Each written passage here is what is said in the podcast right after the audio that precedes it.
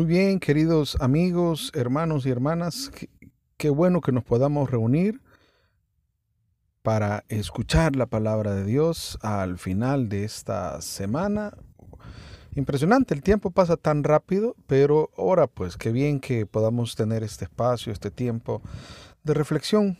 También mi invitación es a eh, buscar motivarlos y que más bien nos motivemos todos eh, a que como hijos de Dios, como hermanos en Cristo, podamos buscar de Él, buscar saciarnos, más bien poner nuestras, todas nuestras necesidades, que son muchas, todas nuestras metas, nuestros sueños. Hoy comenzando este año, sé que muchos pensarán en los nuevos propósitos, retos y metas de este año, que aunque sean años o momentos muy difíciles de crisis que tengamos, pero eso no quita que nosotros no podamos poner las cosas en las manos de Dios, que siempre debe de ser así. Porque los puntos de crisis son realmente los que hacen surgir los verdaderos milagros, o por lo menos hacerlos notar. Hoy vamos a ver un punto de crisis, un punto crítico en la vida de los apóstoles y cómo Jesús es capaz de transformar, así como ayer nos mostró que transformaba aquello que parece adverso y lo transforma en un comienzo, en un inicio, en catapultar su ministerio público, ahora vamos a reconocer que un punto de crisis puede hacer sacar lo mejor de nosotros. Eso es lo que esperamos y que la palabra de Dios caiga pues en nuestro corazón, tomada hoy, inspirada en el Evangelio según San Marcos en el capítulo 6. Leeremos del versículo 34 al 44 y lo hacemos en el nombre del Padre, del Hijo, del Espíritu Santo. Amén.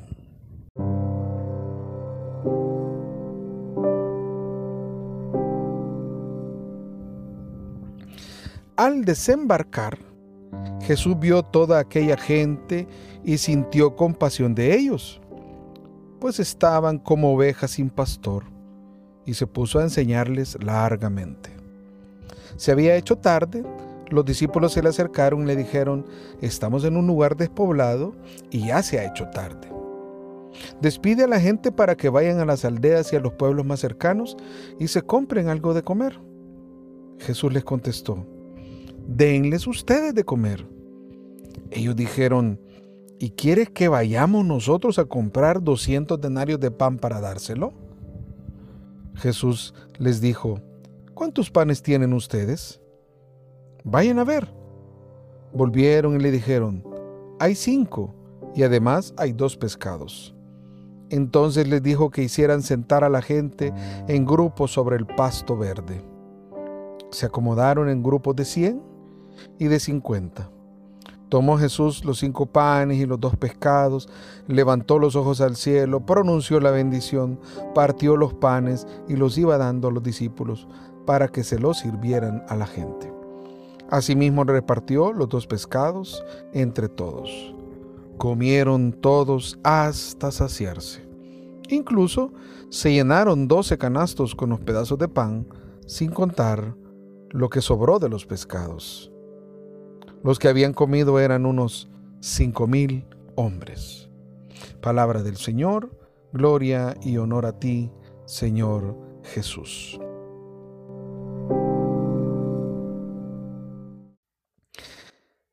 Bien, miren qué interesante lo que ahora nos pone la palabra de Dios, lo que pone la palabra del Señor. Bueno, esto ya ustedes creo que lo han oído en muchas ocasiones, pues es uno de los relatos de la multiplicación de los panes. Bueno, San Mateo se toma el tiempo de poner dos multiplicaciones de panes y peces, uno con cinco mil, otro con cuatro mil hombres.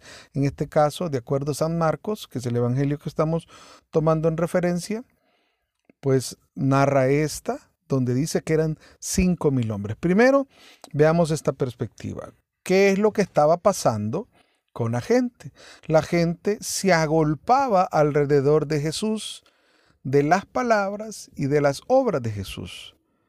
Les impresionaba su sabiduría, su autoridad con la que hablaba y enseñaba, pero al mismo tiempo también iban de alguna manera buscando algo más. por el poner taumaturgo, el poder de sanación que Jesús tenía. Pero es interesante cómo eh, nosotros los hombres o los que estaban siguiendo a Jesús iban tras Jesús de alguna manera con cierto interés, con cierto interés. El interés era eh, atraídos por su palabra, el interés era atraídos por su poder sanador, pero Jesús no deja de verlos con sentidos, con el sentido de Dios, con la visión de Dios. ¿Y qué es lo que descubre en ellos? Descubre que son gente, son personas con grandes necesidades. Y Jesús descubre que estos, estos hombres, mujeres, niños tenían necesidades espirituales y necesidades físicas. O, voy a invertir el orden. Necesidades espirituales en el orden de estar como ovejas sin pastor. Pero desde luego iban a salir las necesidades físicas, principalmente en cuanto a la seguridad, la protección, la alimentación. Miren qué interesante lo que descubre Jesús. Dice el versículo 34 que desembarcaron ellos, porque estaban a, la, a la, una de las orillas del mar de Galilea, vio toda aquella gente y lo que Jesús dice que sintió fue compasión. En otros textos de algunas traducciones bíblicas dirá sintió misericordia, tuvo ojos de misericordia. El sentir compasión, hermanos, es, es, es amor que es capaz de ponerse en los pies de otro. Es ver la miseria, ver el dolor, ver el sufrimiento, el lamento de otros y ponernos en el lugar, sentir con el otro, sufrir con el otro. Y eso es una cualidad maravillosa de Jesús, que también es una cualidad que tú y yo tenemos que tener. No podemos pasar por la vida desapercibidos de que hay otros que la pasan peor que nosotros. Si en algún momento tú te has sentido que lo peor te pasa a ti, pues te quiero sacar de esa burbuja.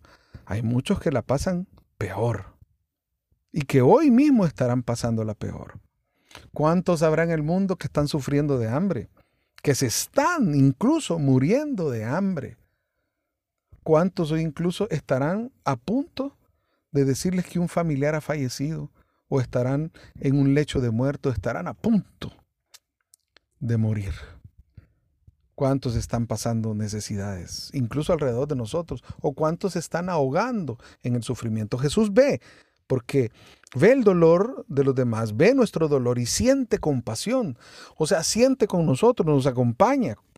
Y como Él tiene compasión y como Él nos acompaña en nuestro dolor, entonces el dolor de Jesús al ver la gente era que era como ovejas sin pastor, es decir, no sabían a dónde ir, no tenían una dirección a dónde ir, no tenían un rumbo. Eso es lo que en un momento le llamamos tener incertidumbre. No había certeza de dónde agarrar. Yo creo que el mundo entero ahorita estamos en ese punto. Tenemos incertidumbre política, porque hay caos político en todos lados y en El Salvador creo que no hay ninguna excepción. ¿Tenemos un caos social? Sí. ¿Tenemos un caos económico? Desde luego. Que aunque las perspectivas, que las organizaciones mundiales entendidas en la materia financiera nos dan como un, eh, aspirar a algo diferente, pero nosotros vemos que en la realidad no es así.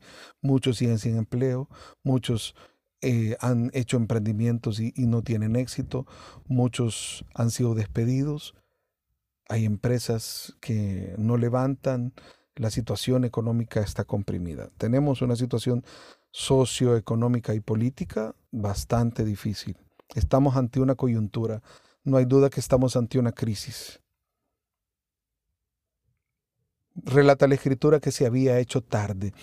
Y esto también tiene mucho que ver, es un signo de que está cayendo la noche. Recuérdense que en el momento en el que se está cayendo la noche, cuando la escritura dice está cayendo la noche, está cayendo la tarde y está llegando la noche, quiere decir que hay menos posibilidad de ver bien. Entonces la incertidumbre, el temor, el temor al fracaso, el miedo, va a saltar, va a salir a flote, va a poner la cosa más difícil. lejos de ponerse, eh, de aclararse, se ve más difícil. Y esa es la situación que estaban. ¿Estaban en crisis? Claro que estaban en crisis. Y los discípulos se acercaron y le dijeron, bueno, le vamos a plantear a Jesús porque Jesús parece como que no está en esta misma realidad. Jesús parece, parece que no está en esa realidad. Y le van a decir, mira, te vamos a poner algo como muy en claro. Despide a la gente para que vayan a las aldeas y a los pueblos más cercanos y se compren algo. ¿No ves que está ya tarde?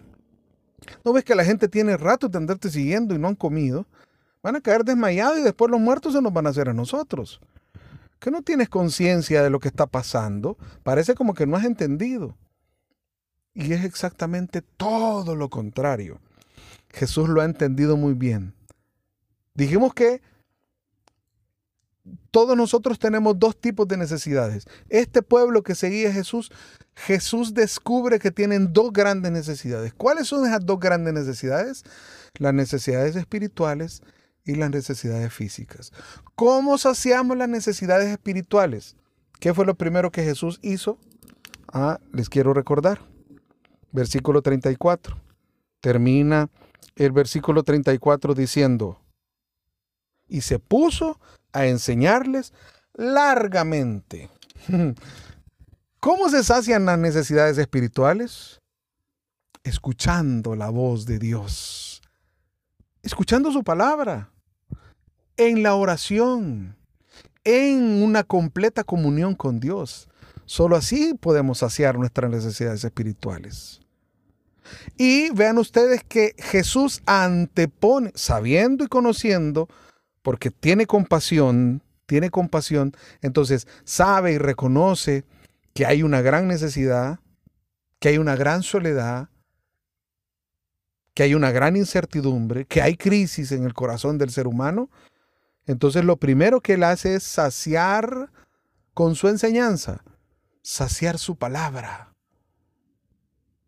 No solo de pan vive el hombre, sino de toda palabra que sale de la boca de su Señor, y es precisamente lo que él hace. Después va a saciar el hambre material. Los discípulos eran los que no habían entendido. Jesús estaba clarísimo. Primero alimentó el espíritu y ahora se va a dedicar a, a alimentarles físicamente. Por eso Jesús en el versículo 37 dice la palabra clave, que esta será entonces ahora también la palabra clave para este mensaje y para cada uno de ustedes. Jesús les dijo, denles ustedes de comer. Jesús le respondió ante la, la pregunta que le habían hecho, como, pero una pregunta con tinte de, de reproche, Jesús les contesta, denles ustedes de comer. Creo que no es, la, no es la respuesta que estábamos todos esperando, ¿verdad? Esa no era la respuesta que ellos estaban esperando. ¿Cómo no? Permítanme. Jesús se truena los dedos y dicen, no se preocupen, aquí ya vino quien les va a resolver todos sus problemas. Tranquilo que aquí estoy yo. Al estilo, al estilo Cristiano Ronaldo, que cuando hace un gol dicen, tranquilo, tranquilo, aquí estoy yo. No, no, no. Jesús les dice, denles ustedes de comer. ¿Qué les parece? ¿Qué tal eso? Ah? Ellos buscando que Jesús les resolviera el problema y Jesús les tira la bola a ellos. Denles ustedes de comer. ¿Y qué les manda hacer? Oigan ustedes, porque esto es clave. Vayan a ver. Vayan a ver qué tienen.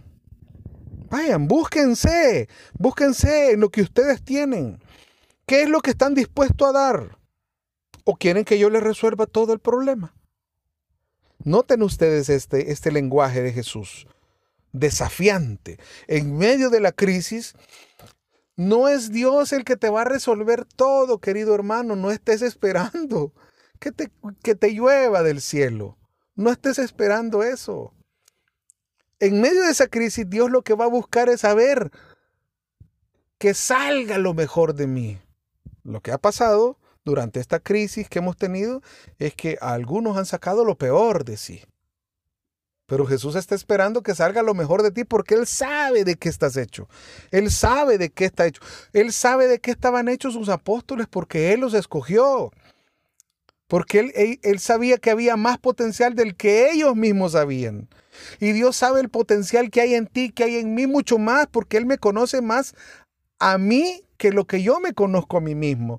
Él te conoce más a ti de lo que tú mismo te conoces porque Él te hizo, porque Él sabe de lo que estás hecho y quiere sacar lo mejor de ti. Y por eso dice, dale tú de comer, resuelve tú los problemas. Primero busca lo que tienes. Y aquí es donde quiero yo que ustedes, por favor, noten estos signos maravillosos. A ver, Él les dijo, resuelvan ustedes el problema, en pocas palabras. A ver, ¿qué tienen? Vayan a ver qué tienen. Volvieron y le dijeron, hay cinco panes y además hay dos pescados. Eso es lo que tenemos. Aquí está, toma, aquí está, esto es lo que damos. Noten ustedes aquí, en adelante, en adelante, el versículo 39 al versículo 42, ¿qué fue lo que hicieron los, los, los, los apóstoles? Entonces les dijo, oigan, versículo 39, que hicieran sentar a la gente en grupos sobre el pasto verde. ¿Qué fue lo que en realidad ellos hicieron? buscaron adentro de sí mismo, buscaron lo que tenían, qué estaban dispuestos a dar y lo pusieron a la orden. Luego les da, les dice Jesús, siéntenos en grupos en el pasto verde. Esto recuerda al buen pastor, ¿verdad? El Señor en verdes pastos me hace reposar. Miren esa idea maravillosa puesta en Marcos. Entonces se acomodaron en grupos de 100 y 50. Oigan ustedes, tomó Jesús los cinco ¿Quién los tomó? Jesús, no los apóstoles. Levantó los ojos. ¿Ellos o Jesús? Jesús. Pronunció la bendición, partió los panes, los iba dando, Él los iba dando a los discípulos para que ellos se los sirvieran. Repartió los dos pescados entre todos. A ver, ¿quién, quién lo hizo? Lo hizo Jesús.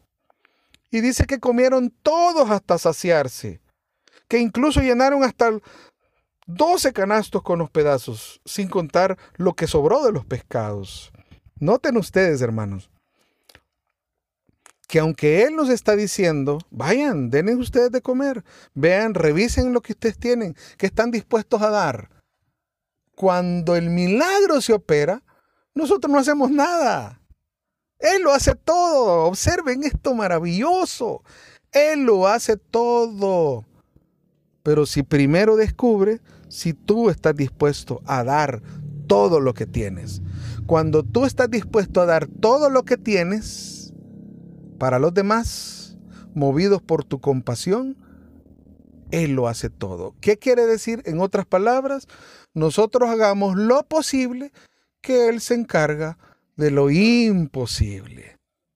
Porque era por más que ellos hicieran, fueran a comprar 200 denarios de pan, no iba a alcanzar.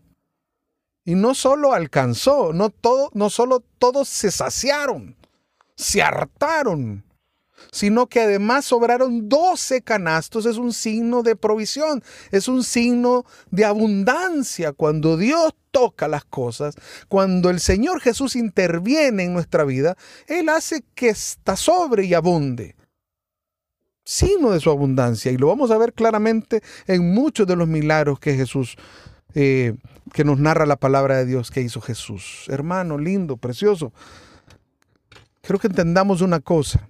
Es importante ahora saber, no vamos a buscar que Jesús nos resuelva todo el problema, pero al final es Él el que nos resuelve. Pero lo que Él está esperando es que yo dé lo mejor de mí, que no me rinda, que no me dé por vencido, que no me ponga a frustrarme, que no me abata, que no me afane, que no pierda el control que en vez de tener incertidumbre, tenga la certidumbre yo pueda decir, Señor, yo voy a poner esto, yo voy a hacer esto, yo voy a orar, yo voy a leer la palabra, yo voy a confiar en ti, yo voy a esperar en ti, yo me voy a poner a servir, yo voy a poder darle a los demás.